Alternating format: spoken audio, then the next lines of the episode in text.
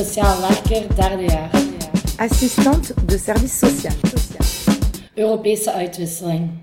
Échange européen. Verslavingszorg. Toxicomanie. Pénalisation. Drugs is strafbaar. Salle de shoot. Gebruikerszaal. École de travail social Rabelais, Paris. Sociale Hogeschool Heverlee, UCLA. Réduction des risques. Risicovermindering. Prévention. Preventie. Substitution. Vervangingsmiddel. Précarité. Kwetsbare doelgroep. Soins et accompagnement. Begeleiding en nazorg. Sur le trottoir d'à côté.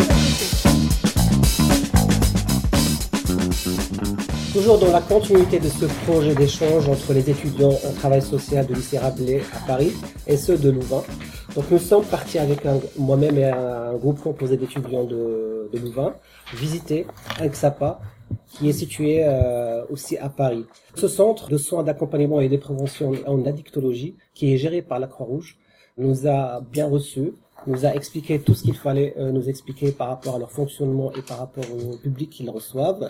Je vais passer la parole à mes collègues pour qu'ils puissent faire le récit de cette visite d'eux-mêmes et après on pourra en débattre. Bonjour tout le monde. On a visité la Croix-Rouge. C'est un centre de soins et d'accompagnement des personnes addictes.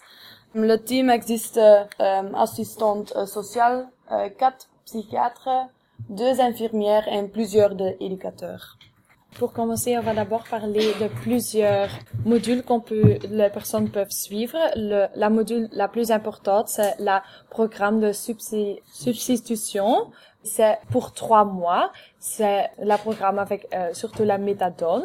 On travaille sur l'exclusion, les soins et la justice.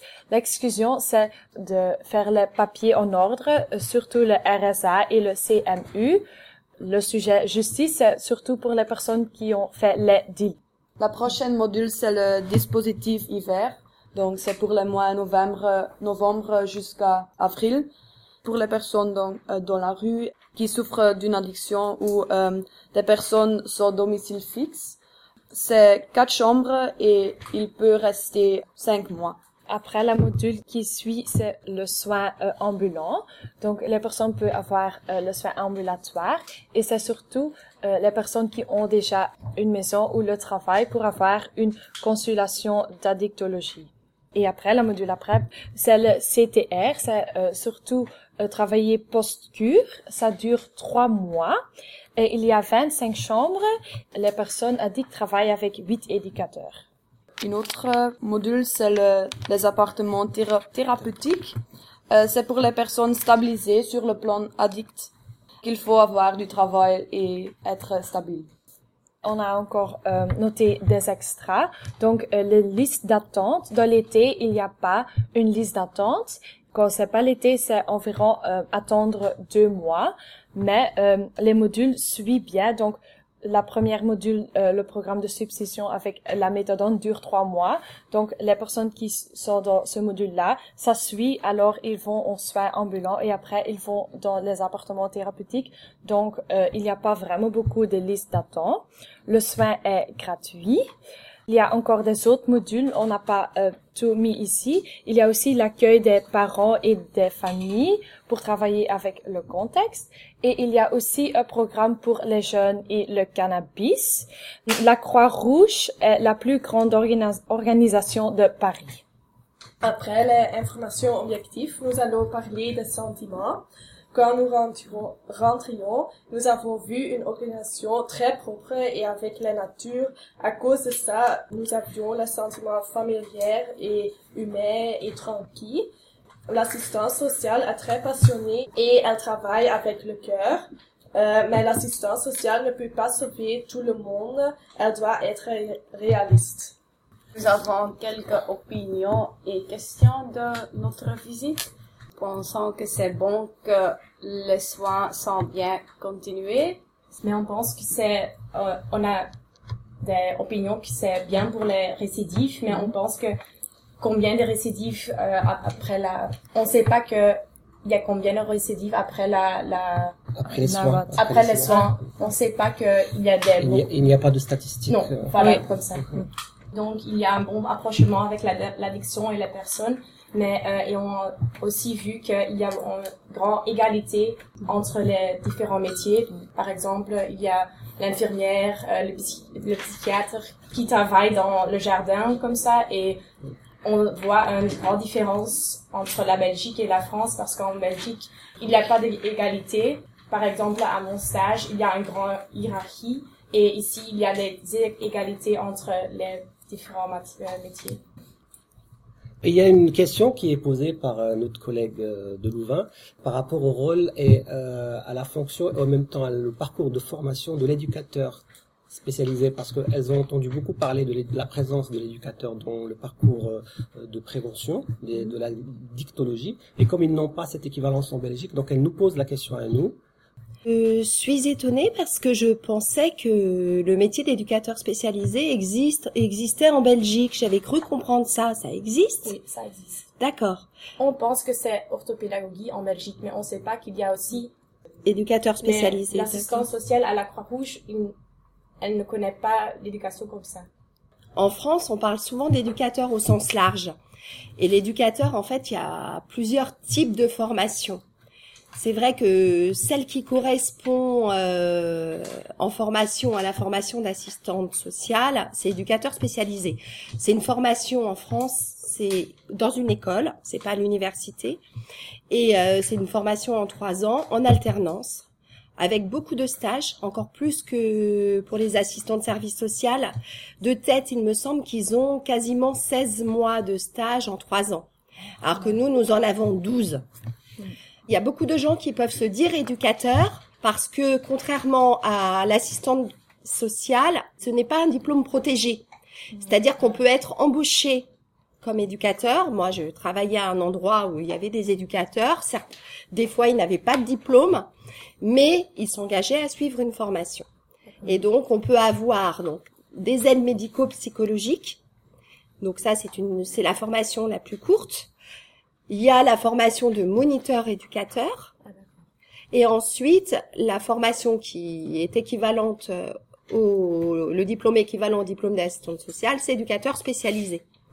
Quand ils disent éducateur, sans préciser, on n'est pas toujours sûr qu'on a affaire à des gens diplômés. Voilà. Après cet éclaircissement sur euh, la fonction et le parcours euh, de formation de l'éducateur euh, spécialisé en France, donc j'aimerais vous poser moi une question parce que j'ai vu votre votre réaction quand il y a eu des enfants qui sont rentrés dans le centre avec leurs parents. C'est la preuve que ce problème d'addictologie touche aussi les mineurs et les enfants chez nous en France. Donc la question que je vous posais, est-ce que ce phénomène, ce fléau apparaît aussi en Belgique? En la Belgique, il y a aussi des soins pour des enfants, mais euh, surtout pour des enfants avec la famille parce que il y a des, des parents qui a peut-être euh, euh, le psychose ou euh, Une addiction. une addiction, addiction, mais il n'y a pas des enfants qui qui a une addiction. Oui, mais c'est surtout, les enfants viennent avec pour, en, en Belgique pour surtout comprendre l'addiction de leurs parents. Pas pour le souhait ou pour une, oui. Non, c'est plus pour la prévention. Oui, Oui, prévention. oui. Et pour euh, la formation de, de l'addiction de leurs parents. Et pas vraiment pour euh, de l'aide. Euh, on a aussi parlé de ça, Housing First, parce que euh, en Belgique ça existe aussi un projet Housing First et on donne d'abord un appartement ou une maison et après c'est le souhait qui continue. Mais ici, les appartements thérapeutiques, c'est surtout d'abord la personne doit être stabilisée, euh, avoir du travail. C'est déjà presque la fin de la module, donc c'est l'opposition. Sachant qu'il y a un accompagnement dans la recherche du travail, il y a l'accompagnement par Oui. euh, des travailleurs Oui. sociaux qui vont l'aider à se réinsérer un peu rapidement dans, dans l'emploi. Il n'est pas livré à lui-même hein, dans cette euh, cure. Euh, on a une question qui, est posée par l'auditoire, c'est est-ce qu'il existe des centres euh, qu'on appelle ici chez nous des XAPA en Belgique? Nous faisons notre stage à une organisation, organisation comme ça. Comme ça. Mais il n'y a pas la Croix-Rouge en Belgique, il ne fait pas des, des soins comme ça. Mon on- organisation, euh, c'est très grand. Il y a des différents modules, il y a différentes personnes qui, il y a psychose, euh, l'addiction et c'est comme ça. En Belgique, il y a les soins résidentiels, mais euh, Ce n'est pas gratuit. Parce que nos collègues, elles ont bien remarqué qu'il y a un accès gratuit aux soins en France. Gratuit, ça ne veut pas dire qu'on ne paye pas. Il y a des, des règlements qui sont, sont faits soit par la sécurité sociale, soit par les mutuelles, soit par euh, d'autres organismes. Mais tout cela, c'est déclenché par l'assistante sociale et son équipe. Parce que la personne, quand elle était en état, quand, euh, dont elle s'occupe en état d'addiction avancée, ils n'ont pas le réflexe de faire ces démarches pour activer euh, les ressources. D'accord? Ce que tu viens de dire tout à l'heure, que l'assistante sociale, elle a dit que la conviction est là pour essayer de sauver tout le monde, il faut être réaliste. On ne peut pas le faire avec tout le monde. Il y a l'aide médicale de l'État qui est gratuite pour toutes les personnes qui sont en situation irrégulière. Donc, mais d'abord, il faut faire la démarche euh, pour, pour bénéficier. Et tout ce travail-là, comme je l'ai dit, il est assuré par l'assistance sociale.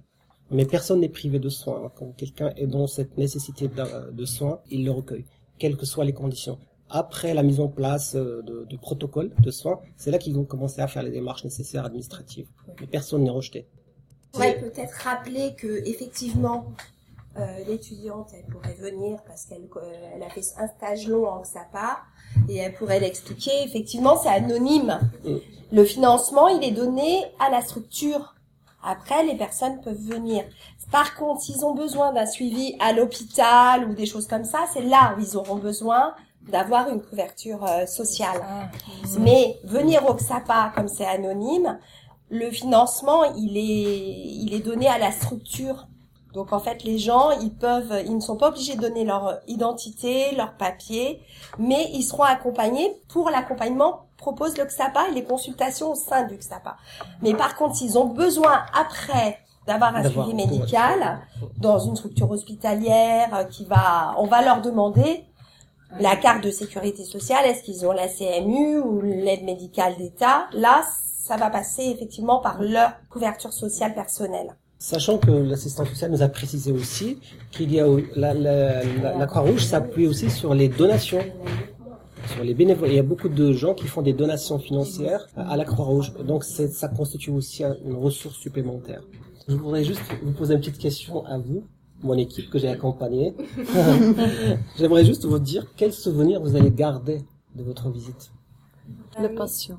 Le patient et l'égalité Ouais. sont des différents métiers et le psychiatre qui a Garder le, le qui travaille dans la gare, euh, la- la- dans, le, dans le Jardin. et c'est familière et c'est différent que la Belgique. Donc il n'y a pas de hiérarchie Non. entre les équipes, Oui. c'est C'est très, très tranquille. très ouvert. Yeah. ちょっと待っ